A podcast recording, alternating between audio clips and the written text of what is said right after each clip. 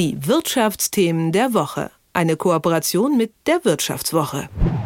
Ihr kennt sicher die Bilder von einem sonnigen Samstagnachmittag in der Innenstadt. Auf der Einkaufsstraße tummeln sich tausende Menschen, Cafés sind fast voll besetzt, trotz der Corona-Pandemie. Der Einzelhandel und die Gastronomie scheinen sich erholt zu haben. Schaut man aber auf andere Unternehmen, etwa auf Autobauer, dann berichten die von Lieferengpässen, zum Beispiel für notwendige Computerchips. Wie sich Corona auf den Aufschwung der Konjunktur auswirkt und was das mit der Finanzwirtschaft zu tun hat, darüber spreche ich mit Malte Fischer von der Wirtschaftswoche. Guten Morgen, Malte. Guten Morgen, Anja. Es reden gerade alle von der vierten Corona-Welle. Die Pandemie scheinen wir also noch nicht so wirklich im Griff zu haben. Welche Branchen und Unternehmen sind denn gerade davon noch besonders betroffen? Also von der vierten Welle betroffen sind momentan oder werden wahrscheinlich in den nächsten Monaten, wenn dann betroffen sein, natürlich diese Gewerbe, die wir auch in der äh, dritten Welle sehr stark gelitten haben. Das heißt vor allen Dingen die kontaktnahen Dienstleistungen, Gastgewerbe, Hotelgewerbe, Veranstaltungen natürlich und äh, möglicherweise auch der Einzelhandel. Momentan läuft es ja noch sehr gut, das hattest du ja gesagt. Die Restaurants sind voll, die Kneipen sind voll und insofern hat sich die Branche gerade erholt und ist dabei, sich zu erholen von dieser ähm, Winterpandemie, die wir hatten und dem Lockdown. Und ähm, wenn jetzt die vierte Welle kommt, ist das natürlich ein herber Rückschlag gerade für diese Bereiche. Auch die Zahlen sagen, dass die äh, Wirtschaft wieder in Schwung kommt, die Umsätze steigen, es werden neue Mitarbeiterinnen und Mitarbeiter eingestellt. Was würde da ein erneuter Lockdown bedeuten? Ja, ein erneuter Lockdown, man muss natürlich ähm, differenzieren zwischen der Schwere des Lockdowns. Wenn es wirklich darauf hinausläuft, dass wir in Anführungsstrichen nur beim Mundschutz bleiben, wird das wahrscheinlich keine so gravierenden Folgen haben. Aber es wird ja jetzt auch diskutiert, dass man möglicherweise differenziert zwischen ähm, geimpften Menschen, Genesenen und denjenigen, die nur getestet sind und sollten die Infektionszahlen bestimmte Größenordnung erreichen, könnte das darauf hinauslaufen, dass man den nur Getesteten Zugang zu bestimmten Bereichen verwehrt, also zum Beispiel zu Gaststätten, zu Kinos und zu Fitnessstudios. Das hätte dann schon erhebliche Konsequenzen auch für diese ähm, Anbieter und von daher wäre also eine vierte Welle mit solchen restriktiven, sehr restriktiven Maßnahmen schon durchaus ähm, problematisch für die Branche. Wenn man dann, wie gesagt, nur bei äh, Mundschutz bleibt ähm, und, und ähm, den Abstandsgeboten hätte das wahrscheinlich nicht so starke negative Folgen. Viel wird also abhängen davon, wie die Infektionszahlen sich entwickeln und vor allen wie die Politik jetzt im Winterhalbjahr darauf reagiert. Wir haben jetzt seit über anderthalb Jahren mit der Corona-Pandemie zu tun. Wie lange werden wir die Folgen davon in der Wirtschaft spüren? Tja, das ist natürlich die große Frage. Auch das hängt natürlich ab vom weiteren Verlauf der Pandemie. Wir sind ja jetzt dabei zu diskutieren, dass mindestens bis zum äh, Frühjahr 2022 noch am Mundschutz festgehalten werden soll, was darauf hindeutet, dass die Politik schon noch mit mehreren Monaten Pandemie rechnet. Grundsätzlich ist es aber so, und das haben wir ja auch gesehen, wenn die Pandemie suspendiert ist, also überwunden ist und die Politik diese, diese Lockdown-Maßnahmen aufhebt, dann kommt die Erholung sehr schnell, sehr, kommt dann sehr rasch. Das haben wir jetzt, wie gesagt, nach dieser Winter-Lockdown-Phase ähm, auch erlebt. Die Menschen haben natürlich Nachholbedarf. Sie haben insofern zwangsweise gespart. Sie konnten ihre Einkommen gar nicht ausgeben, nicht in dem Maße, wie sie es sonst getan hätten, haben den Konsum auch etwas dann geändert, statt Dienstleistungen zu konsumieren, also statt ins Kino zu gehen, statt zu Veranstaltungen zu gehen, haben sie dann Waren, also physische Waren bei Amazon gekauft und haben sich, was weiß ich, ihre PC-Ausrüstung aufgestockt. Insofern verschiebt sich dann auch ein bisschen der Konsum. Und von daher ähm, haben wir dann von, von dieser Seite her auch immer gewisse Veränderungen auch in der gesamten Struktur des, des Warensortiments äh, zu erwarten. Die Europäische Zentralbank, die hält den Leitzins auch wegen der anhaltenden Pandemie weiter bei Null, sagt sie. Was bedeutet das? Ja, die Europäische Zentralbank, das war ja die Entscheidung, die im Sommer nochmal gefällt wurde, ist ähm, noch immer alarmiert wegen der Corona-Pandemie, erwartet, dass das immer noch der größte, das größte Risiko für die Konjunktur ist und hat von daher erklärt, den Leitzins bei 0% zu belassen. Ähm, zugleich hat die EZB ihre sogenannte Forward Guidance, das heißt also ihre Erwartungssteuerung für die zukünftigen Leitzinsen geändert.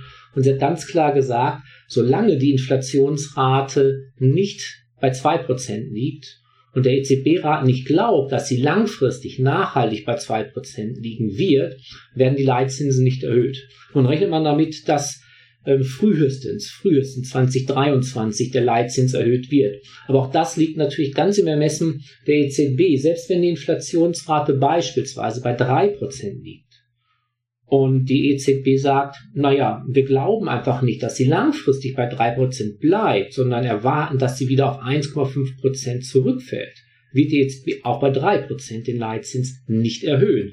Von daher rechnen alle Analysten damit, dass die Phase der Leitzins oder Nullzinsen, muss man sagen, noch sehr, sehr lange bei uns bleiben wird. Welche Auswirkungen haben diese Nullzinsen? Ja, Nullzinsen bedeuten erstmal für den Sparer keinen Zinsertrag. Das hat man vielleicht in der Vergangenheit noch einigermaßen wegstecken können, weil die Inflationsrate relativ niedrig war. Jetzt steuern wir auf hohe Inflationsraten zu. Momentan liegt die Inflationsrate in Deutschland bei 3,8 Prozent. Man rechnet jetzt zum Herbst, zum Jahresende mit Raten von 4 bis 5 Prozent. Das bedeutet bei Nullzinsen für den Anleger faktisch einen Reallohn oder einen Realanlageverlust, Realzinsertragverlust erstmal von, ähm, von ähm, dann auch 3 bis 4 Prozent oder 5 Prozent halt. Das heißt, von seinen Ersparnissen, die er auf seinem Girokonto hat, gehen dann in diesem Jahr oder in diesen Monaten dann drei Prozent, vier Prozent an Kaufkraft verloren. Und auch bei den Löhnen bedeutet das, wenn die Tariflöhne eben nicht in dem gleichen Maße steigen wie die Inflation, und das tun sie bisher nicht, sinken auch die Reallöhne. Wir sehen also durch die Inflation eine massive ähm, Veränderung, einen massiven Verlust von Kaufkraft bei den Bürgern und zwar über die Lohnkomponente und auch über die Zinserträge.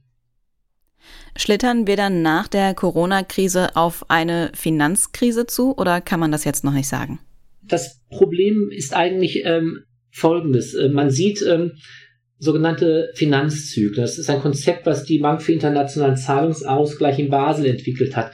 Diese Finanzzyklen setzen sich eigentlich zusammen im Groben aus den Krediten, die vergeben werden, also den Verschuldungen. Kredite sind immer Verschuldungen der Kreditnehmer und den Immobilienpreisen. Und diese Finanzzyklen haben ganz lange Schwankungen, 15 bis 20 Jahre und überlagern die sogenannten Konjunkturzyklen, auf die die Zentralbanken achten. Und das große Gefahrenpotenzial ist, dass die Zentralbanken diese kurzfristigen Konjunkturzyklen betrachten. Das sehen wir jetzt eben. Die hat Angst, dass die Corona-Pandemie noch länger andauert, hält die Leitzinsen niedrig und achtet nicht darauf, dass durch diese niedrigen Leitzinsen die Immobilienpreise durch die Decke gehen und die Kredite kräftig steigen. Und dadurch pumpt sie diesen sogenannten Finanzzyklus auf. Und diese Finanzzyklen, ähm, die verursachen erstmal ein, ein Gefühl des, des, des Wohlstands, weil die Leute die Immobilien haben, die fühlen sich reicher, wenn die Preise steigen und jedermann kriegt einen Kredit und kann noch eine Immobilie kaufen. Doch wenn dann irgendwann die Zinsen steigen, zum Beispiel weil die EZB doch wegen der Inflation die Geldpolitik straffen muss, dann kollabieren diese Finanzzyklen. Und den letzten Finanzzyklus hatten wir gehabt mit der Finanzkrise, der ist 2007 kollabiert. Da war es auch im Vorfeld zu kräftigen Preissteigerungen bei Immobilien gekommen, in Amerika, im ähm, UK, in Spanien. Und als dann dieser Zyklus platzte, hatten wir eine fette, schwere, schwere Finanzkrise mit Schieflagen in den Banken und äh, überschuldeten Verbrauchern, überschuldeten Staatshaushalten. Und so etwas droht wieder zu entstehen, weil die Zentralbanken eben diesen Finanzzyklus aufpumpen und nicht darauf achten, welche negativen Konsequenzen diese Nullzinsen insbesondere am Immobilienmarkt haben. Vielleicht zum Schluss, gibt es einen Tipp für Verbraucherinnen und Verbraucher, wie man sich auf sowas, wie man sich und sein Geld auf sowas vorbereitet? Ja, es ist natürlich schwer, wenn man sein Geld sicher anlegen will, wird man derzeit eigentlich in normalen Anlagen immer mit negativen Realzinsen konfrontiert. Selbst wenn man zehnjährige Staatsanleihen kaufen will, also Bundesanleihen, die relativ sicher sind, ist der Zins ganz klar im negativen Bereich. Die einzige Anlagekomponente, die da ähm, eine Kompensation, eine gewisse Kompensation bietet, sind Aktien. Da gibt es durchaus Aktien, die haben Dividendenrenditen von drei, vier Prozent. Da kommt man vielleicht mit plus minus null aus der Sache raus, hat aber immer natürlich das Risiko von Kursschwankungen. Und ansonsten bleibt natürlich noch ähm, ein Rückgriff auf Edelmetalle, Gold, Silber, die ähm, tendenziell bei Nullzinsen und steigender Inflation Schutz bieten und ähm, wahrscheinlich im Wert steigen sollen. Droht uns nach der Corona-Krise eine Finanzkrise? Darüber habe ich mit Malte Fischer von der Wirtschaftswoche gesprochen. Vielen Dank für das Gespräch. Ich bedanke mich für die Einladung. Und mehr zu den Auswirkungen der Corona-Pandemie auf die Konjunktur könnt ihr auch in der aktuellen Ausgabe der Wirtschaftswoche lesen. Die Wirtschaftsthemen der Woche. Eine Kooperation mit der Wirtschaftswoche.